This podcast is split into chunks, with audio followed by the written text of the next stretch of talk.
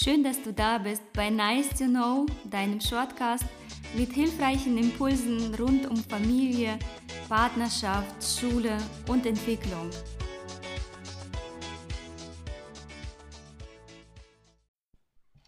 Hallo und einen wunderschönen Dienstagmorgen. Ich freue mich, dass du wieder eingeschaltet hast hier bei Nice to Know.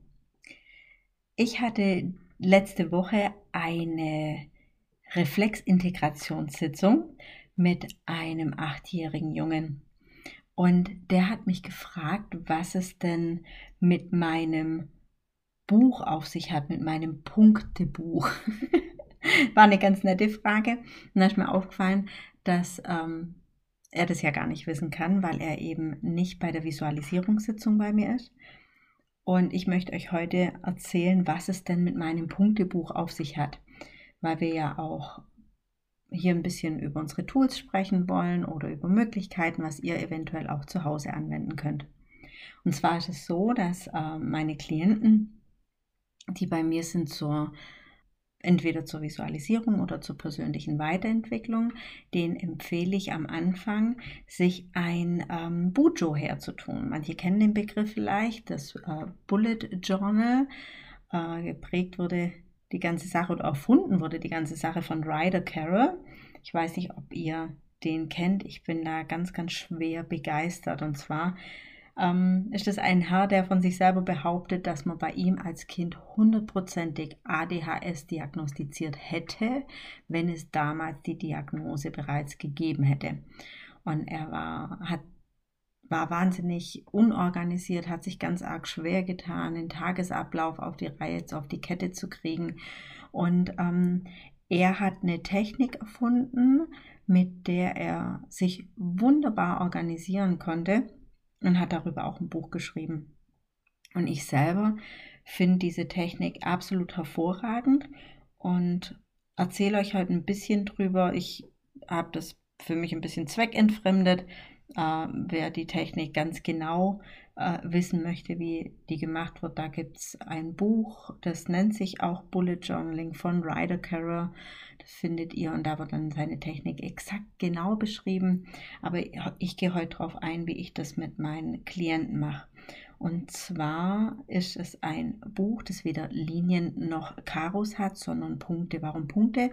Mit den Punkten hast du jederzeit die Möglichkeit, entweder was reinzuschreiben oder auch mal ein Bild zu malen.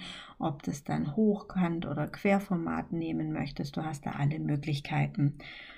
Und nach den Sitzungen ist es oft so, dass meine Klienten entweder ein sehr eindrückliches Bild aus der Visualisierung mit rausnehmen und das dann aufzeichnen oder auch einen ganz bestimmten Leitsatz oder ihre Ressourcen, ihre drei Lieblingspunkte, ähm, ein Duft, den wir verankert haben, eine Farbe und das kann man da alles drin festhalten und aufschreiben. Ne?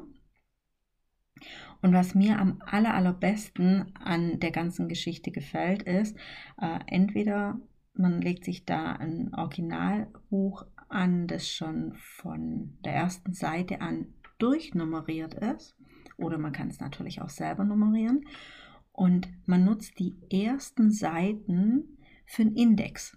Was ein Index, wie in dem Buch auch, vorne, wo ich dann ganz genau sehe, was ist auf Seite 10, was ist auf Seite 15. Und so finde ich all meine Eintragungen ganz, ganz leicht wieder wer vielleicht Tagebuch schreibt oder schon verschiedene Notizbücher begonnen hat, kennt es vielleicht, wenn man weiß, man hat was aufgeschrieben, aber man weiß nicht mehr ganz genau wo.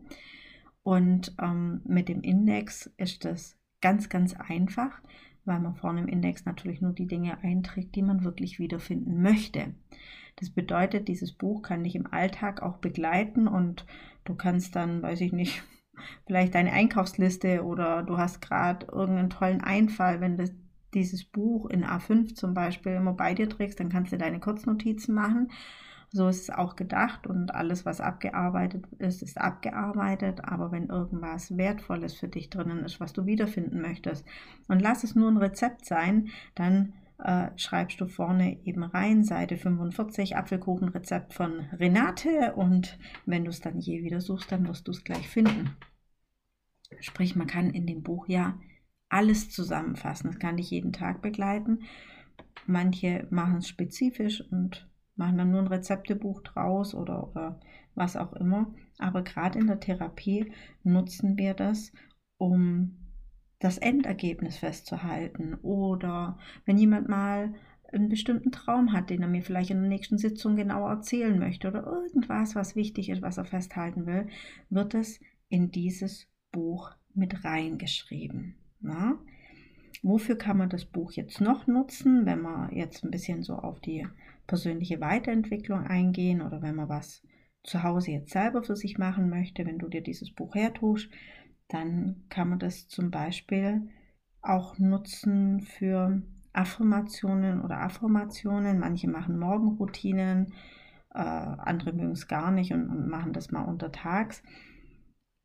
Vielleicht zum Erklären, was ist der Unterschied zwischen einer Affirmation und was ist eine Affirmation. In der Affirmation machen wir eine feste Aussage, positive Aussage. In der Affirmation stellen wir eine Frage. Äh, eine Affirmation wäre zum Beispiel, ich bin gesund, ich bin glücklich, ich bin gut so, wie ich bin, also in der Gegenwart und positiv formuliert. Und eine Affirmation wäre, warum bin ich eigentlich top gesund? Warum bin ich so glücklich? Was macht es für einen Sinn, dass ich Fragen stelle? Unser Gehirn ist so aufgebaut, dass wenn wir Fragen stellen, dass, äh, wir auf die Suche gehen. Das Gehirn geht automatisch auf die Suche. Warum bin ich so gesund? Oh, weil ich jetzt, weil ich einen Apfel frühstücke. Also ich versuche es hier ganz, ganz einfach zu halten, wie immer. Und das könnte man in der Früh tun, dass man zum Beispiel äh, sich einen positiven Leitsatz aufschreibt, den über den Tag immer wieder wiederholt. Man kann den auch eine ganze Woche nutzen oder einen ganzen Monat. Das Gehirn mag Wiederholungen und umso öfter wiederholt wird, umso leichter ist es, Dinge zu bestätigen, weil man sie dann auch im Alltag aufgrund irgendwelcher Dinge, die einem begegnet, begegnen, dann auch, auch bestätigt bekommt. Dann macht es die ganze Sache einfacher, dass es auch tatsächlich zur eigenen Wahrheit wird, weil zur eigenen Wahrheit wird es ja nicht nur, weil wir einen Gedanken haben und diesen aussprechen, sondern wenn wir anfangen, den zu spüren, zu fühlen, weil wir das auch leben. Ja? Gehört ein bisschen so eine Konditionierung dazu. Und mit der Affirmation, da kann man das umgekehrt auch machen, weil es gibt ja Bereiche, wo die Tatsache einfach noch nicht erreicht ist. Ich kann jetzt nicht einfach sagen, weiß ich nicht, wenn einer jetzt 60 Kilo wiegt und sagt, ich wiege 50 Kilo, dann entspricht das nicht der Wahrheit. Man fühlt sich wie ein Lügner und das ist ja so dieses, ah, du musst nur positiv denken, du musst nur positiv denken. Und wir wissen, positiv denken allein reicht nicht. Ne? Da gehört schon ein bisschen mehr dazu. Und mit einer Affirmation kann ich da einsteigen. Wenn ich mich dann frage, warum wiege ich 50 Kilo? Ne? Mit, weiß ich nicht, 1,55 Meter groß. Warum wiege ich 50 Kilo? Dann fange ich an, mich auf die Suche zu machen. Und damit es zur Wahrheit wird, dann werde ich, werde ich bestimmte Dinge tun, wie zum Beispiel ähm, nur dann essen, wenn ich wirklich Hunger habe oder aufhören, wenn ich satt bin oder am Abend doch noch mal einen Spaziergang machen, anstatt mich vor den Fernseher zu setzen. Ne? Und dann wird es so zu selbsterfüllenden Prophezeiungen, aber zu positiven selbsterfüllenden Prophezeiungen. So kann man das selber unterstützen. Ne? Also ein Coaching-Tool bei mir ist tatsächlich dieses Bullet Journal, ein Buch mit Punkten. Gibt es in A5 oder auch A4. Je nachdem, wenn man es den ganzen Tag mit sich mittragen möchte, ist A5 sicher praktischer. A4, wenn man es vielleicht am Abend da liegen haben möchte. Die Seiten werden durchnummeriert. Ganz vorne kommt ein Index hin. Um für sich selber was Positives zu tun, könnte man zum Beispiel jeden Morgen eine Affirmation, einen Ich bin-Satz, einen positiven Leitsatz aufschreiben. Äh, es gibt auch die Technik, ähm, zum Beispiel in der Früh drei Dinge aufzuschreiben, für die man dankbar ist. Oder aufzuschreiben, was bin ich bereit zu tun, dass dieser Tag heute wundervoll wird, dass es so wird, wie ich es mir vorstelle. Oder am Abend aufzuschreiben, was habe ich heute Tolles erlebt, eine, eine positive Sache, die ich heute erlebt habe.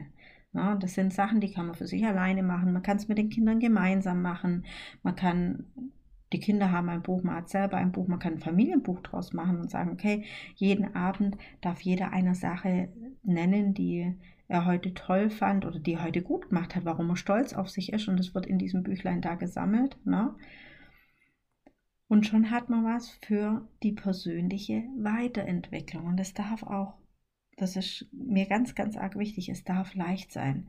Da wir brauchen nicht immer ein Riesenprogramm. Wir müssen nicht immer alles perfekt machen. Wir müssen nicht den Tag durchtakten von Morgenroutine mit äh, Yoga, mit Meditation, mit Journaling, mit äh, nochmal Sport, dann Atemübungen und mentalem Training und und und. Und nur so bin ich in der persönlichen Weiterentwicklung drin.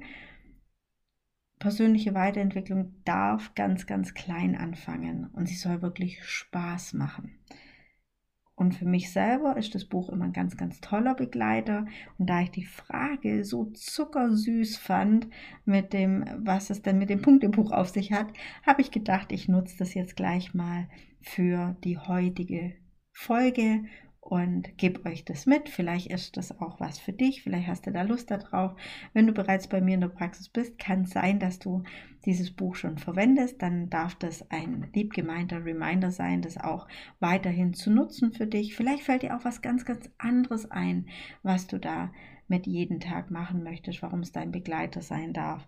Und wenn du hier einen tollen Tipp hast, vielleicht für die anderen Zuhörer, dann lass uns das doch gerne zukommen. Dann werden die Victoria und ich das auch gerne in eine weitere Folge mit aufnehmen und an die anderen diesen Tipp weitergeben, wofür du dein Journaling nutzt, was du gerne weitergeben möchtest. Und da freuen wir uns ganz arg drauf. Ebenso auch wieder, wenn Fragen entstehen sollten, darfst du die ebenfalls gerne stellen. Ganz egal, ob du uns eine E-Mail schreibst, ob du uns über Facebook kontaktierst, über Instagram. Ja, so wie es für dich am leichtesten ist. Und wenn keine Fragen entstanden sind und du einfach nur neugierig bist auf die nächste Folge, dann hören wir uns wieder am kommenden Dienstag, beziehungsweise nicht wir, sondern du und die Viktoria. Da wird sicher wieder was Spannendes dabei sein.